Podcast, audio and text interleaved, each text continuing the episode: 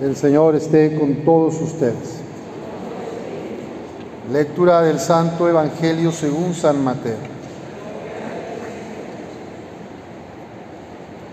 En aquel tiempo Jesús dijo a sus discípulos, el reino de los cielos se parece a un tesoro escondido en un campo. El que lo encuentra lo vuelve a esconder y lleno de alegría va y vende todo lo que tiene y compra aquel campo. El reino de los cielos se parece también a un comerciante en perlas finas que al encontrar una perla muy valiosa va y vende todo lo que tiene y la compra.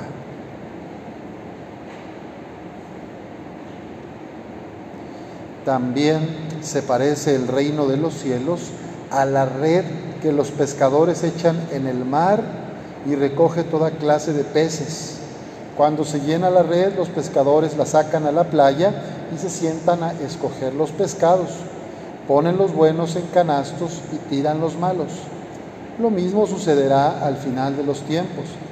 Vendrán los ángeles, separarán a los malos de los buenos y los arrojarán al horno encendido. Allí será el llanto y la desesperación. ¿Han entendido todo esto? Ellos le contestaron, sí. Entonces Jesús les dijo, por eso todo escriba instruido en las cosas del reino de los cielos es semejante al padre de familia, que va sacando de su tesoro cosas nuevas y cosas antiguas. Esta es palabra del Señor. Gloria a ti, Señor Jesús. Pueden tomar asiento.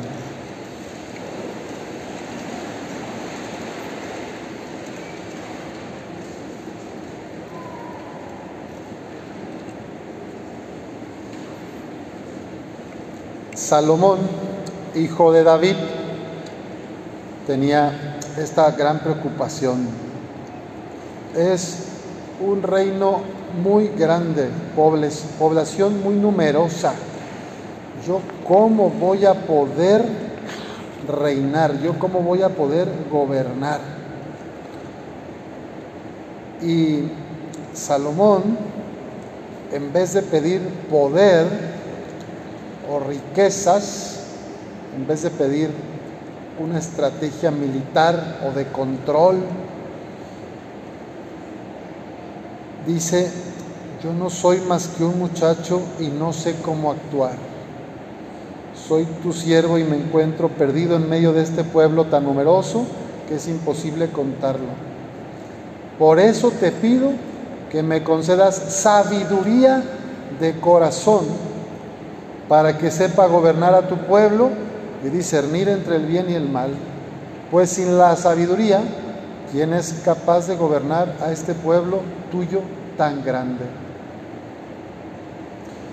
Tal vez nosotros no estamos a cargo de un pueblo, no tenemos que gobernar a una nación, pero estamos encargados, o Dios nos da el regalo de nuestra propia vida, y es en el corazón propio donde hay que gobernar, donde hay que reinar donde hay que administrar lo que el Señor nos da con la vida. Por eso es bueno pedir sabiduría y discernimiento para que de manera personal podamos vivir una vida que refleje el amor de Dios por la humanidad. La lógica de Satanás, la dinámica que se expande en el mundo es la de el dominio, la opresión, la esclavitud, la amenaza, el terror, la violencia, el control de los demás. La dinámica de Jesús y el Evangelio es la de la libertad, la alegría, el servicio, la paz, contra el miedo, la esperanza y la libertad. Al Señor le agradó que Salomón le hubiera pedido sabiduría y le dijo, por haberme pedido esto y no una larga vida, ni riquezas, ni la muerte de tus enemigos, sino sabiduría para gobernar, yo te concedo lo que me has pedido.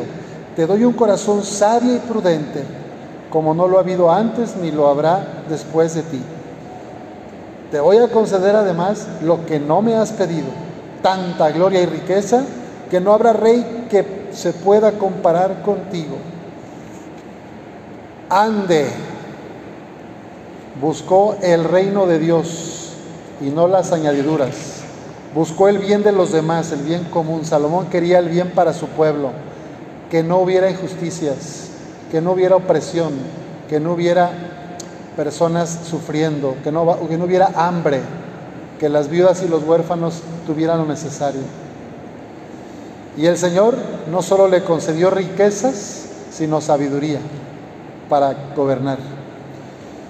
Podemos preguntarnos cada uno en los años que tenemos de vida, ¿qué ha gobernado nuestro corazón? ¿Qué le pedimos al Señor en nuestra oración? ¿Pedimos poder? ¿Pedimos riquezas? ¿Pedimos control sobre los demás? ¿Pedimos que las cosas se hagan como yo quiero? ¿O pedimos sabiduría de corazón para ser mejores seguidoras y seguidores de Jesús, para construir su reino?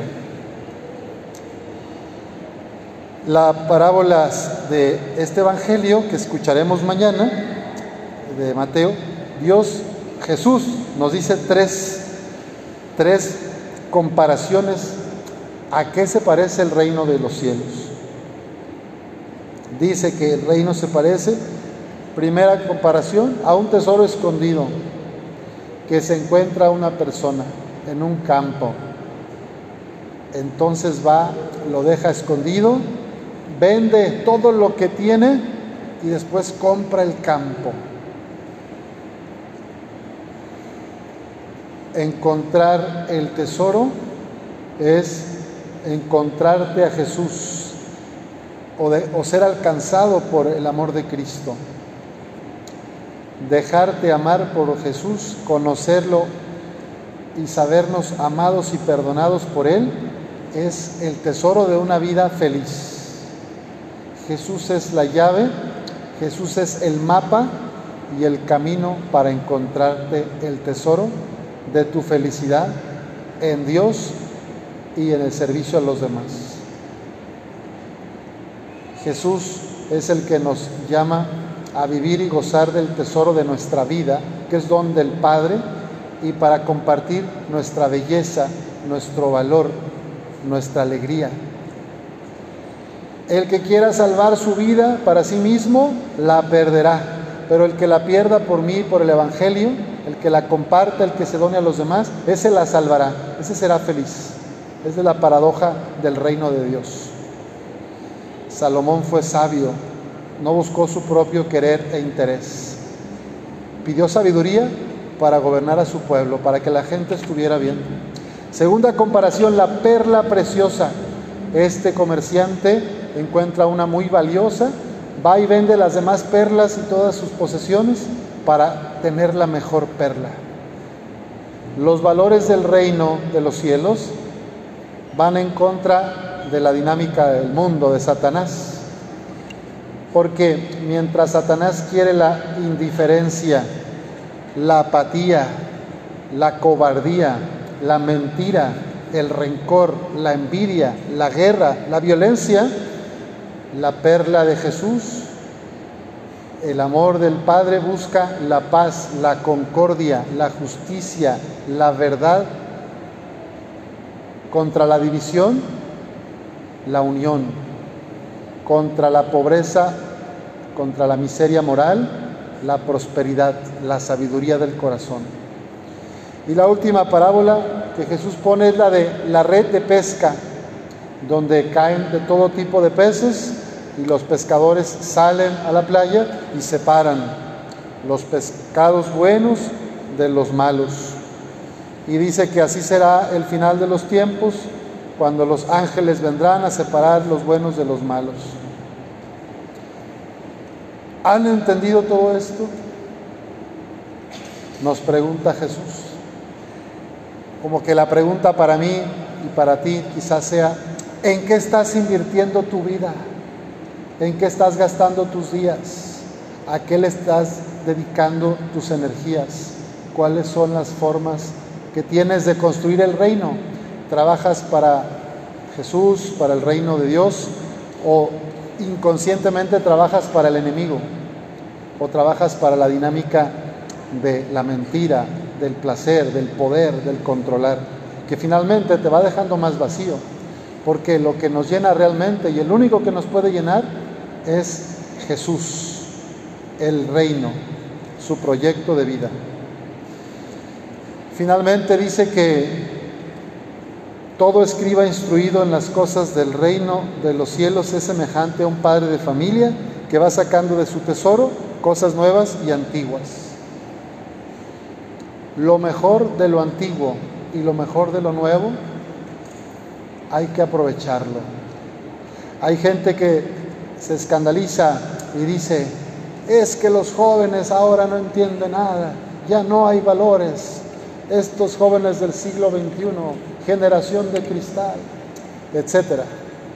Y, añoran los tiempos del siglo XX, hace 50 años, hace 40, cuando había valores, cuando había decencia, pues mire, hay muchos valores en nuestros jóvenes, en nuestros adolescentes. Hay mucha pasión por la verdad, por la justicia y por el reino. Solo que quizá nosotros, los adultos de la media edad y los adultos más grandes, no hemos sabido apasionarlos, no hemos sabido contagiarlos por la perla escondida, por el tesoro de Jesús. Entonces van buscando a Dios en otros lugares, en otras formas, y no con las mediaciones que nosotros tuvimos, como es la iglesia, la catequesis.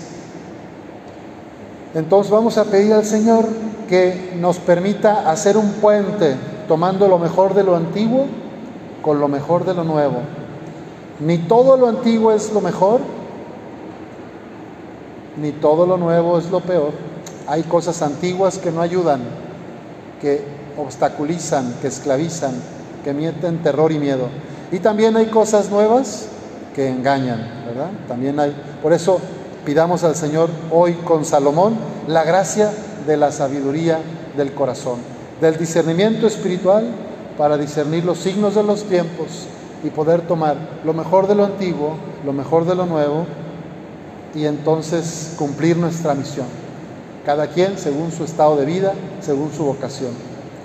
Utilizar nuestras herramientas, nuestros carismas, los regalos que Dios nos da, según su voluntad, para la mayor gloria de Dios. Así sea.